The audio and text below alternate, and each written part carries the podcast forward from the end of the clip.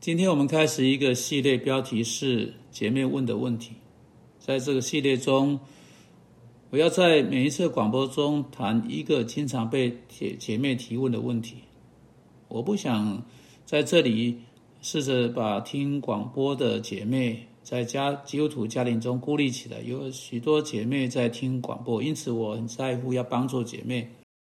有一些姐妹来做辅导，她们有些问题在某些方面来说对她们是独特的，因此你们在那里听的男士们不要关掉哈，也许你们可以帮助一些姐妹，甚至是你的妻子，请不要忘记保罗在以佛所说第五章所说的：“爱妻子便是爱自己了。”你如果能够以某某种方式帮助你的妻子，长期来说，你就真正帮助了你自己，也帮助了她。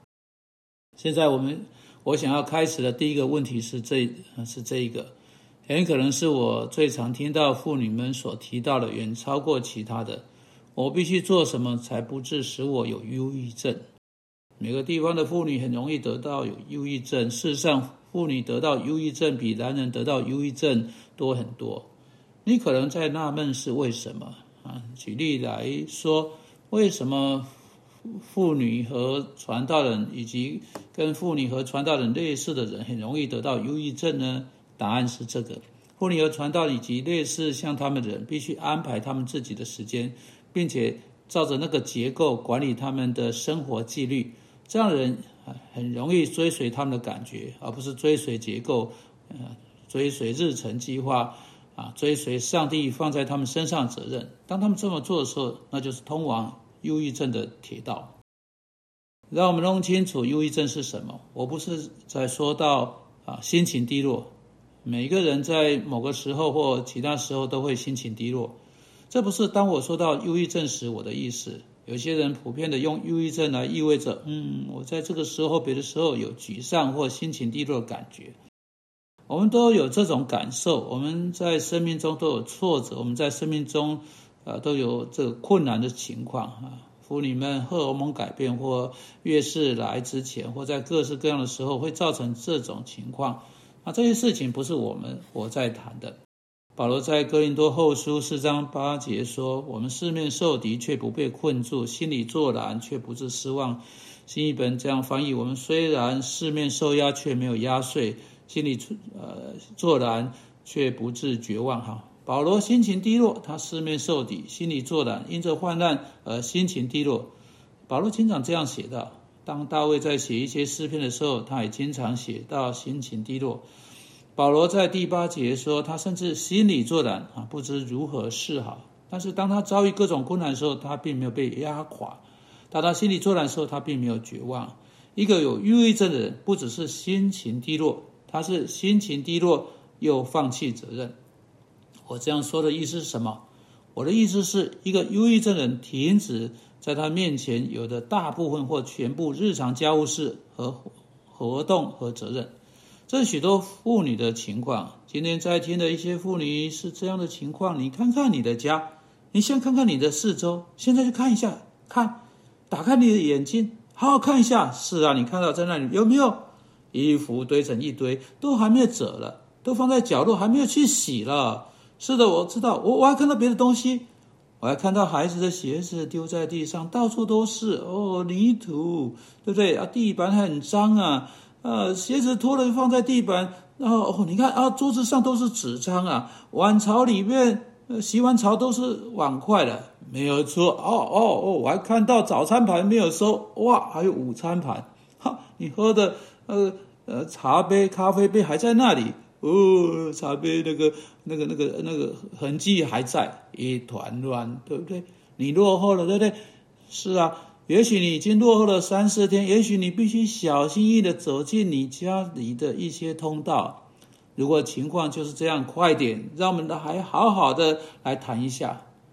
你闲闲坐在那里，为自己感到难过，心情低落，心情低迷，闷闷不乐。你今天早上没有办法起来为你的丈夫预备早餐，因为你心情如此不好，如此沮丧，如此低落。你没办法为你的孩子预备午餐，他们只好自己预备带去学校。当他们今天晚上回家的时候，你当然没有办法为他们为你的家人预备晚餐。